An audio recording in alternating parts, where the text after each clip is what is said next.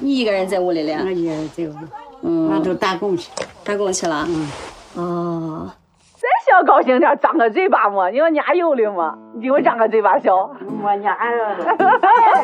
小甜甜，小甜甜，一二三。你好，欢迎收听故事 FM，我是艾哲，一个收集故事的人。在这里，我们用你的声音讲述你的故事。刚才在节目开头你听到的这段对话，发生在一位摄影师和一位老奶奶之间。这位奶奶一个人住在山村里，子女们都在外打工。你或许能听到拍摄现场轻松愉快的气氛。在相机快门的咔啦声之后，奶奶咧开嘴，她的笑容在一瞬间被定格成了一张照片。但你应该不知道的是，这张照片其实是要给奶奶当遗照用的。这位摄影师叫杨鑫，八五后，是今天这个故事的讲述者。在过去的四年里，杨鑫和团队给近三千位老人免费拍了遗照。这些老人大多数是住在偏远山区的空巢老人。这张遗照是很多老人一生中除了身份证照片以外仅有的照片。我叫杨鑫，是来自于陕西省商洛市的一名公益人。我在抖音上的名字叫做高妹爱摄影，因为我长得比较高，所以大家经常爱叫我高妹。我平时的工作呢是记者，你做摄影记者，你就必须到现场去。我喜欢拍纪实这一块儿嘛，经常性的会去下乡，会在山区拍摄一些老人的照片。我当时是在采访，就是村子里面有一条河，河上面缺一座桥嘛，然后村里的人就跟我们讲，就是因为交通不便，和那边有一位老人已经去世了好多天了才被发现，家里人回来以后，匆匆忙忙的给办了葬礼，村民就是那种七嘴八舌的说，哎呀，活了一辈子，啥都没留下，连一张照片都没有了，然后活着的这些人，他们就会觉得特别惋惜。活了一辈子，连一张照片都没有留下，这件事让杨鑫有了很深的触动。他想起小的时候很爱听奶奶讲爷爷的故事，尽管他从来都不知道爷爷长得什么样子。我在上小学到初中的时候，有一段时间我奶奶是在我们家住的，下午放学，晚上没事儿就在奶奶房子里面，嗯，经常会坐到奶奶那个床上，盖着她那种特别厚的那种被子。然后奶奶就跟我们讲讲她年轻的时候，讲我们爷爷。我爷爷去世的比较早，在我们家里面没有找到过爷爷的照片。我对爷爷的印象停留在我奶奶的口述之中。我奶奶跟我讲，我爷爷当年就是我们当地一个特别有名的那种像赤脚医生那种感觉啊，挑着一个豆腐担子，一边卖豆腐一边给别人看病，有时候会一两天不回家。就每次都会讲到爷爷怎么样怎么样怎么样，但是他不会告诉我们爷爷长什么样子，形容不出来了。奶奶就只能跟我们讲爷爷高高的，可能这个也就是我奶奶的一个遗憾吧，她已经不记得我爷爷长什么样子了。杨鑫说，小的时候因为家里条件不好，没机会照相，看到其他小朋友家里的相册满满当当，有满月、周岁的纪念照，而自己没有，总觉得有些遗憾。高中毕业之后，他选了摄影专业。奶奶年纪大了之后，他带着学校的黑白胶卷给奶奶拍了很多张照片，拍奶奶因为缠足而变形的小脚，拍她因为常年劳作满是老茧和裂痕的双手，还拍了一张奶奶的单人肖像照。我就跟奶奶说：“我说你太阳也特别好，你站在咱们那个墙头，我给你一个人照一张照片。”奶奶就是一笑，然后把身上的土灰拍拍，衣服拉拉。说行嘛，来我站站，我娃给我照，然后笑得特别开心。真的那个时候就想着害怕我奶奶有一天不在了，再也不能记录她这些，所以就拍的特别认真。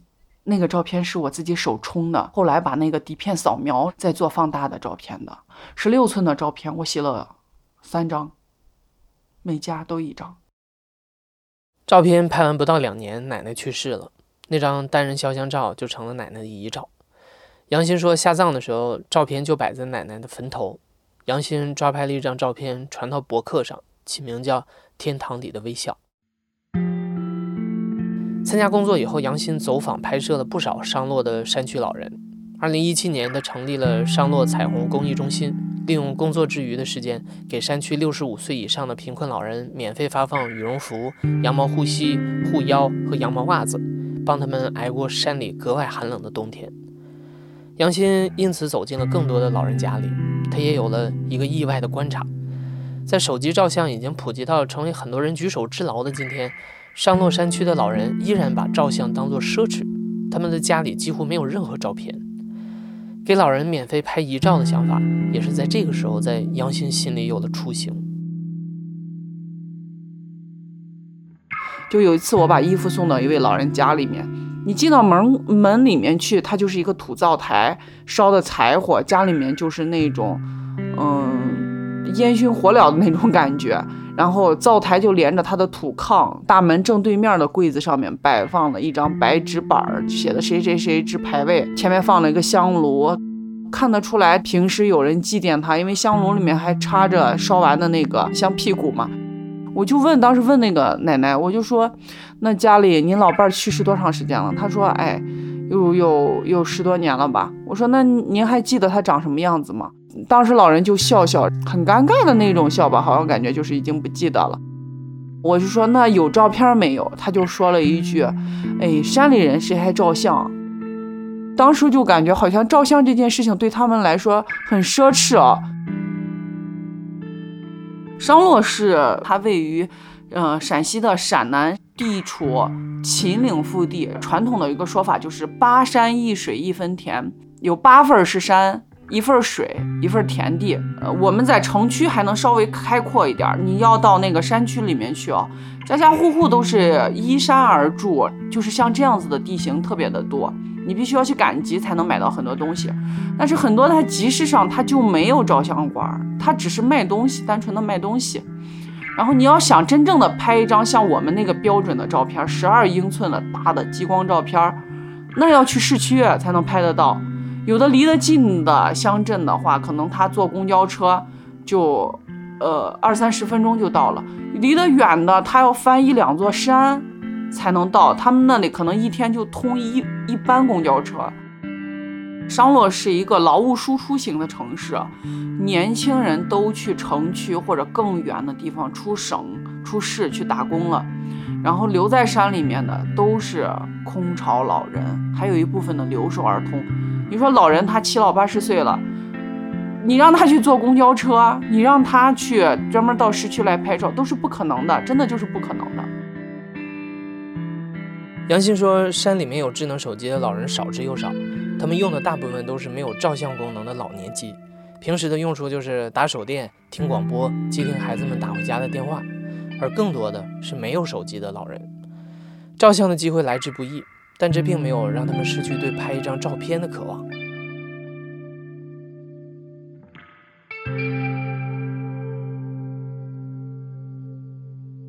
我们有一次去。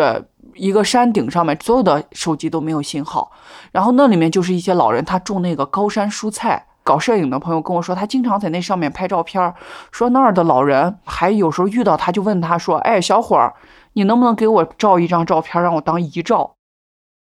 他拍风光的，他不会拍那个，他就跟我讲了。后来我就找时间到上面去走访了一圈，我就遇到一位老人。我说叔，那我问一下，你今年多大年龄了？他跟我说，哎呦，六十八了。我说，那你们这上面就是山顶这上面住的这些人，年龄都大概有多大的？他说，大一点的都八十多岁，年龄小点的就跟他这样六七十岁的很多，三十多个吧。我就问他，我说，那叔，我跟你说件事儿，不太好，你可不要生气哦。我们来免费给你们照遗照，你看你愿意不？啊，真的来免费照遗照呢？他说：“那好嘛，那有啥呢？那那好的不行。我们经常就是说想照相啊，还得到城里去，要下山。有的人还不会骑车，没有摩托车，都麻烦的很。年龄大了也不敢坐车。有人开着面包车到山顶上面，说免费照相，然后像是免费照，就照一个脸，就给你换到别人的身子上面，给他把照片一 P，打印出来十块钱。然后你要再加相框的话，就要另外收费。”然后老人跟我说：“哎，那当时看着还能看，我还花了好多钱，还装了个相框，还在家里放着。结果前段时间看的时候，颜色都掉了。这种的，他们那一圈圈的老人能照的都照了。他说：你往前面走，前面还有一个说也照了，你你再去他家看。他正在吃饭呢，我就问他，我说听说你也照那个照片了，能给我看一下不？那个阿姨就说：“哎，我给你找。”然后就跑到他们家那个房子里，从他们家那个大木柜里面翻出来。当时他就是因为舍不得花那几十块钱，没有装相框，把那放到大木柜下面去了，卷的那张照片弄平。我就看见一个呢，把他的脸 P 在一个穿西装的人身上，坐在一个可豪气的一个欧式座椅上面。阿姨就跟我讲说：“哎，照的不好看，你没看，你都弄得不像你自己了。”但是叔叔呢，就觉得他留下了一张照片，他又觉得挺好的。这些叔叔就跟我讲，人人家专门来照相的，你总得留一张照片备着嘛。您上年纪了，可能突然间就走了。如果说有机会，嗯，能够准备这张照片，他们一方面是留下来给子女一个念想。另一方面，让孩子们在给自己办葬礼的时候，不至于说很匆忙的四处找照片，不要让孩子们在最后了还手忙脚乱的。那次，杨鑫在老人家的墙头拉了一块红布当背景，让他坐在自己最熟悉的环境里，四周围着老伴儿和邻居，表情放松又自然。老人的遗照就这么留了下来。看着老人们对拍遗照这件事情热情又不太忌讳的样子，杨鑫稍稍放了心。决定正式把这个活动提上日程。他给活动起名叫“老有所忆”，回忆的忆。在二零一八年，我们就正式的开始了为山区空巢老人免费拍摄遗照的这个事情。刚好有一笔资金可以支持几家机构做。公益活动，我们当时做第一场活动的时候，是跟了好几个公益组织一块儿做活动的。村委会前面都会有一个广场，在村里面搞集中性活动的话，都会在这个广场上搞。有就是给义诊的项目，有农村演出扭秧歌了、敲锣鼓的那个项目，就是大家都是同时进行的。我们去给人家拍遗照，会不会我们比较冷场，没人来拍？当时其实是有这个顾虑的。当我们把这个背景啦、现场布置做好以后，有老人来问我说：“听村上说你们这儿照相呢，还是免费的，是不是？”我们就说最后给你们照的十二寸大照片，还要给你们送来，都不要钱的。然后那老人就可高兴了，就拿身份证在排队。我们当天从早上的九点钟一直拍到了中午的两点多，第一天就拍了。三百多人，我们队都排十几米、二三十米的那种长度去排，而且是人挤人的那种排，我们就害怕把老人挤倒了，这就麻烦了。最后旁边做活动的机构，他们的志愿者都过来给我们帮忙，去维持秩序。这中间呢，就很多老人，他是拍完以后，他回去叫他的邻居。邻居又去叫他的亲戚，自己拄着拐杖慢慢来的，还有的老人住的比较偏远，没来参加活动，有他们家的亲戚稍微年轻一点的，骑摩托车带来的，骑三轮车带来的，还有推着板车来的，都有，就是为了拍一张照片。我们支背景架嘛，就是专门在外面拍照的那种，底下是三个腿儿的，然后一面是红，一面是蓝，两种颜色。老人喜欢红颜色，你就在红颜色这边排队；你要喜欢蓝颜色，你就在蓝颜色那边排队。绝大多数的老人都选择的是红色的背景，他们觉得这是个喜事儿，红颜色喜气。尽管现场的志愿者们在和老人沟通的时候，一般不会直接说拍遗照，而是会用老人照、老照片这种在当地委婉的说法，但杨鑫发现。来拍照的老人们对照片的用途都心知肚明，谈到死亡也没有什么忌讳。我们拍摄现场比较欢乐，我们两边都有志愿者去给帮忙收拾头发、整理衣服，给老人一方面把衣服领子上面的脏东西、灰了什么刷掉，另一方面就是头发乱的要要喷水，然后专门给他梳整齐了。他老人会穿很多层的衣服，五六层、七八层的都有，一一个一个给他收拾整齐。当他一坐在凳子上面，就跟个小孩子，然后坐在那里，他手也不知道是放在腿上好，还是放在呃耷拉下去好。有很多老人，他我让他手放下去，肩膀就是平的嘛，然后他那手就伸的长长的，然后就是手指都伸的直直的，用可用劲的那种坐着。我就跟那个老人就讲，我说，哎，叔，你放松，你别用劲儿，照相又不疼，你怕什么？他们就一笑，他说，哎，没照过。要是有的老人他过分紧张的话，我甚至会拍十多张、二十多张照片，我就调一张他最自然的照片。旁边老人就会帮我们逗他说：“你个老怂，你还不赶紧笑，把娃照的都累的。你再不笑好一点，你娃把你相片到时都给你扔了。”才拍照那个老人就会立马转过头去回他一句：“哎，你到时候也不让摆那儿，让人给你扔了去。反正就是那种互相在那儿打趣，互相在那儿逗的那种。他这个氛围就是这样，大家都来了，你来拍，我来拍，然后大家互相一看，反正你也要死，我也要死，为什么不能开心一点呢？老人们对于死亡坦荡的态度，或许和商洛当地的风俗有关。杨信说，在他们那里，死亡是一件需要提前准备的大事。我不知道别的地方什么样，我们这里去世了还会放鞭炮的，六十岁以上都叫喜丧了。对，年龄越大办的会越隆重。老人在过了六十岁以后，就会为自己提前准备好棺木，还有去世以后穿的衣服什么。我在山里面去。很多老人家里，你都能看到他的那个棺木，他是早早的就准备好了，或用塑料布，或用其他的什么东西遮盖着，他就跟他的棺材住在一起。做好以后，他们还会请客吃饭，亲戚朋友会去，他们把身后事全部都准备好了。反而会村里人觉得说这家的儿孙都很孝顺，老人也过得很圆满。如果说有的老人他没有准备这个，他突然间去世了，村里人反而会觉得，你看他家什么都没有准备，会让人觉得很匆忙，会被人笑话的那种感觉。几乎没有老人会对遗照提要求，拍好之后，杨鑫团队会对照片进行一些后期处理，之后才会批量送去做激光冲洗和相框装裱。后期处理以自然为主。大部分只是简单做些对比度、色阶上的调整，但也会有一些特殊情况需要更精细的修复。有的老人他不是经常会干农活嘛，他们会到山里面打柴干嘛的，脸上会被划伤，我们会把伤疤修掉。再一个就是口眼歪斜，就是因为中风的原因。其实老人呢，他根本就不知道照片可以修，然后是我们就跟他说，你要是愿意让我们给你修，我们就把照片给你修的美美的，跟你原来一样。我印象中有一次我们送照片，就就有一个老人，他是缺了一只眼睛，我们把照片给他修了，然后他们的邻居都在那说：“哎，天呐，还有这个技术呢，跟你原来都一样。”那老人真的可开心了，一方面是别人的赞美，一方面他自己看到一个完整的自己，嗯，那种欣慰吧，可能只有他自己知道。原本啊，杨鑫只是想通过拍遗照这件事儿，帮老人们圆一个梦，让他们在有生之年能不费劲的就拥有一张满意的照片。但接触到老人多了，他渐渐发现这件事儿给很多老人带来的不只是一张照片那么简单。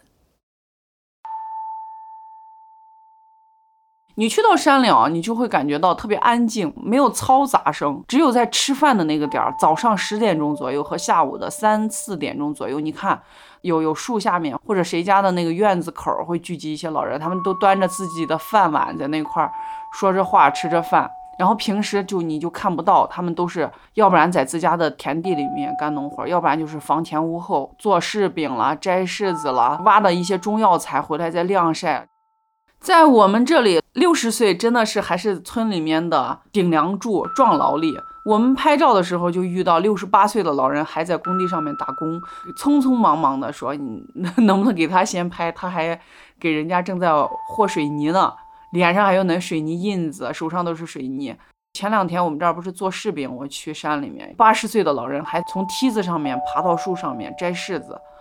我说：“那你都这么大年龄了，这么危险，你为啥不等儿女回来做？”他说：“这疫情，孩子都在外地，回不来，再加上娃还要照顾自己的娃，哪能顾得上家里这些活儿？他自己慢慢的加下来多少是多少，能做多少是多少。”过一段时间，人家就有人上门收购，卖了都是钱。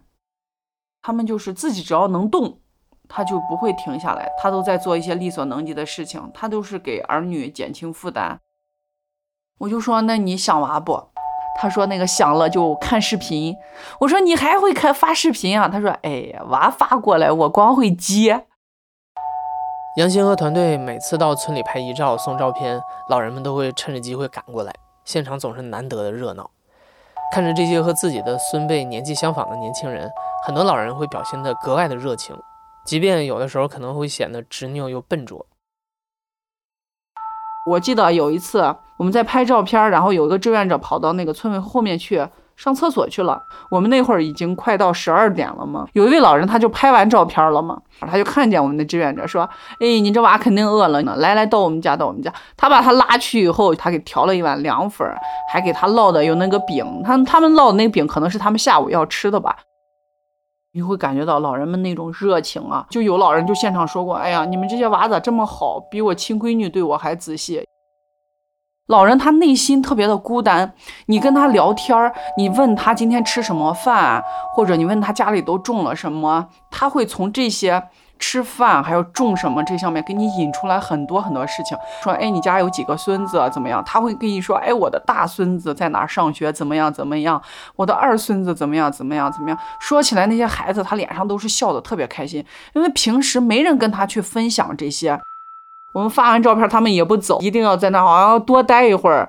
他们邀请我们去家里，我们肯定是不会去的，因为我们觉得去了以后会让老人给老人添很多的麻烦。他把自己下午准备吃的饭，他就会给你拿出来。我们山里面，我们这边产核桃嘛，老人都会在山上捡很多核桃。其实那核桃他是准备卖的，他都拿出来，就给你们每一个人的口袋里面都塞上核桃。你不要他都不行。然后拿出来的饼你不吃。他会觉得你可能就是说有种不把他当自己人的感觉。我们都会吃，拿一个饼，大家都一分，然后吃一点。老人看到你们吃的时候，他那种笑就跟就跟我小时候去奶奶家，然后奶奶给你拿好吃的，你吃了以后，奶奶看着你笑的满脸的都是那种幸福感和那种宠溺感的那种感觉。嗯，山里的空巢老人本来家里孩子什么都不在，我们去跟老人聊天，老人和老人又聊天。他们呢，不仅是得到了自己的这张照片，更多的是精神上的一种陪伴，一种温暖吧。包括我们的志愿者，他们有在做活动的时候有遇到像他长得像他外婆的人。我们做完活动，那个老人还在，我们的志愿者就跑过去，就跟那个老人就说：“奶奶，你长得像我的外婆，我能不能抱抱你？”然后那个老人就特别开心，拉着我们志愿者的手说。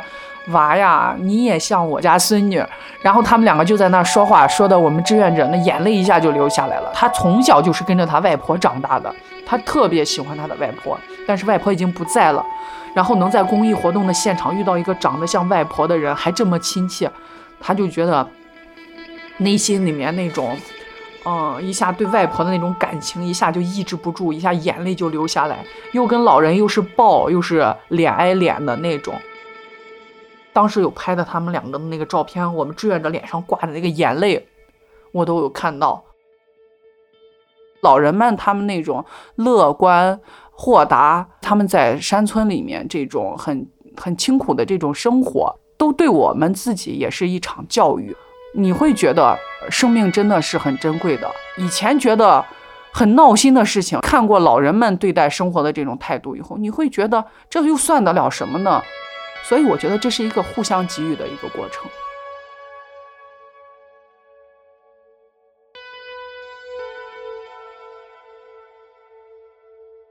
和拍摄一样，把遗照送到老人们的手中，是杨鑫心里想的另外一件要紧的事儿。第一次做活动，他们没有什么经验，把三个村子的照片集中制作好，才一起送回去。但那个时候离照片拍完已经过去三四个月了。发照片的时候才知道，其中有四位老人已经离开了人世，没能等到自己的遗照。在那之后，为了避免遗憾，每一次拍摄完成，杨鑫和团队都会在一个月之内把照片送到老人手里。特别的是，他们不会挨家挨户的去送，而是要先在村里办一场遗照展览，展架上用铁丝串起来几百张十二寸大小、金色边框的遗照，映着红色背景上老人们灿烂的笑脸。笑脸的主人们因此聚在一起。这个时候的杨鑫总爱在一旁观察他们的反应，因为山里的老人像这种七十多岁啊、八十多岁的老人，我我可以不夸张的说，有的人他就是在一次聊天儿以后，可能是这辈子最后一次见面，因为谁也都不知道他什么时候会离开。我们希望给他们有一次交流的机会，有一次能够怎么说呢？就跟相当于开了一次茶话会一样，大家聚在一起，乐呵呵的比一下谁的照片好看。山里面的那个安静的小村庄，突然间热闹了起来，那种感觉。发照片的时候，他们都会给你说谢谢啊，把你们害的这种话。其中有一位老人，我记得很深刻啊，他脸上有一块胎记，然后他当时拿那个照片都走了两步了，又回来跟我说。这些娃这么好，跑那么远来给我们把照片照了，还给我专专门送来，还一毛钱都不收，我啥都没谢的，我就给你们唱一段秦腔，然后他就站在那个小广场上面，他就开始唱开了。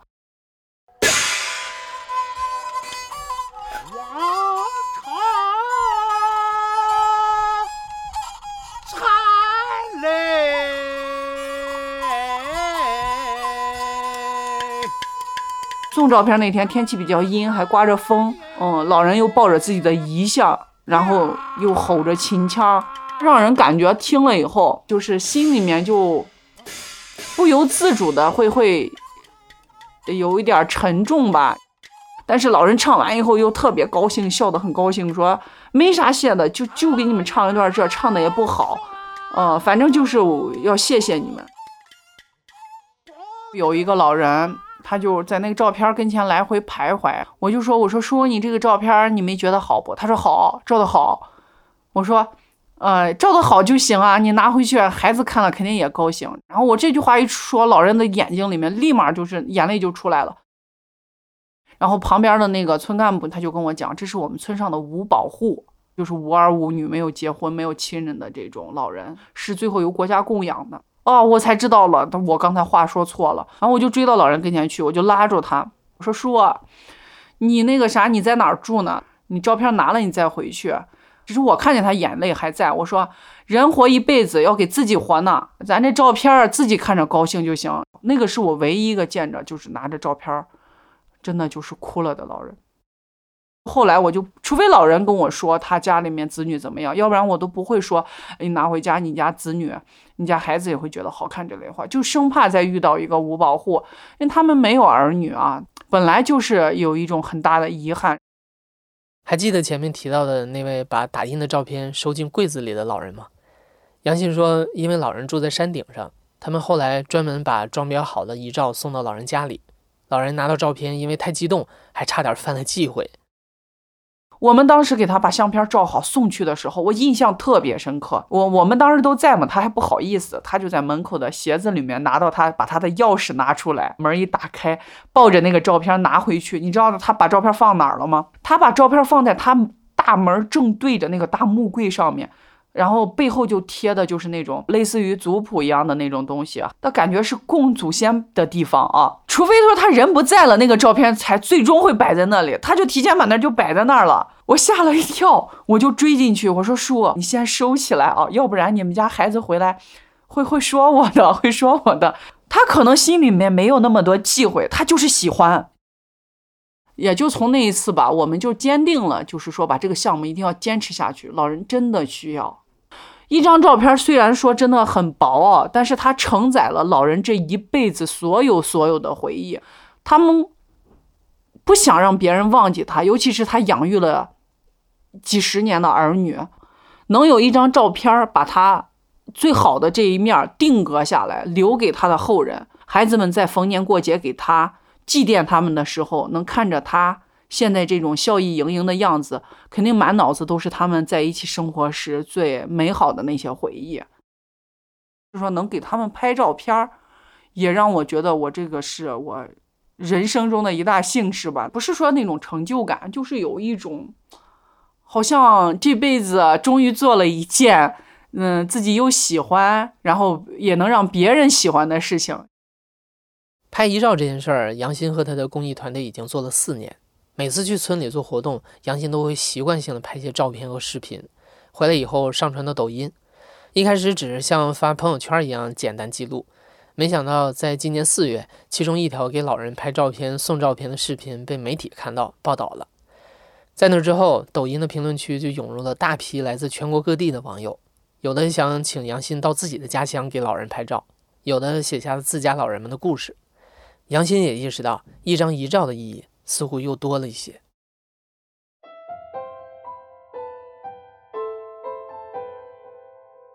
抖音直播的时候，我在直播间会放很多我们做活动现场的一些资料照片嘛。有一个粉丝，他就很激动的跟我就说：“哎，我看见我爸妈了，我看见我爸妈了。”我翻到了那一张，然后给他定格到那里。我我说你是我们商洛的人吗？他说是，我人现在在外地呢。你们给我爸妈拍照的时候，我爸妈身体还好，拍的特别精神。这四五年父母身体不好了，幸亏你们当时给我父母拍了，要不然的话，我觉得现在要拍出来肯定没有以前这个效果好。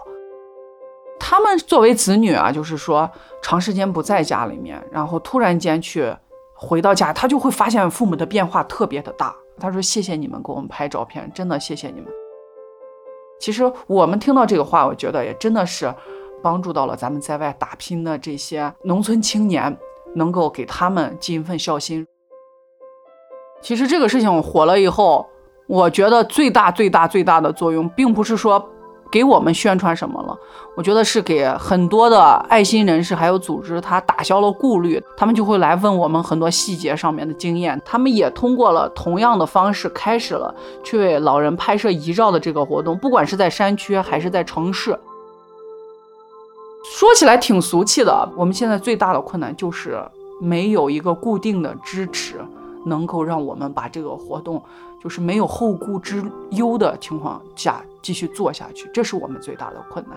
因为我们是一个，呃，兼职在做这个公益活动，我们每一个人都有自己的事情，或者是家庭主妇，或者是个体工商户，或者就像我是一名记者在上班。陕西商洛这样一个小山城里面，我们的经济收入也是有限的，我们要筹款，筹多少款，我们才能做多少事情。你不可能，你一直靠依靠你你自己筹款，你一个小机构你能筹多少钱？就只能说依靠基金会的大项目，依靠于抖音公益这样的平台的支持。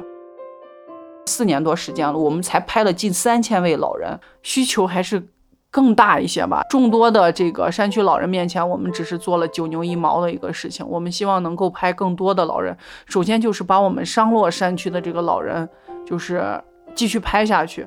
然后制定一个标准吧，什么样的质量，包括就是说冲洗工艺是什么样子的，我们希望大家都按这个标准去做。毕竟就是，呃，给老人留的是最重要的一张照片，我们希望它都是不掉色的。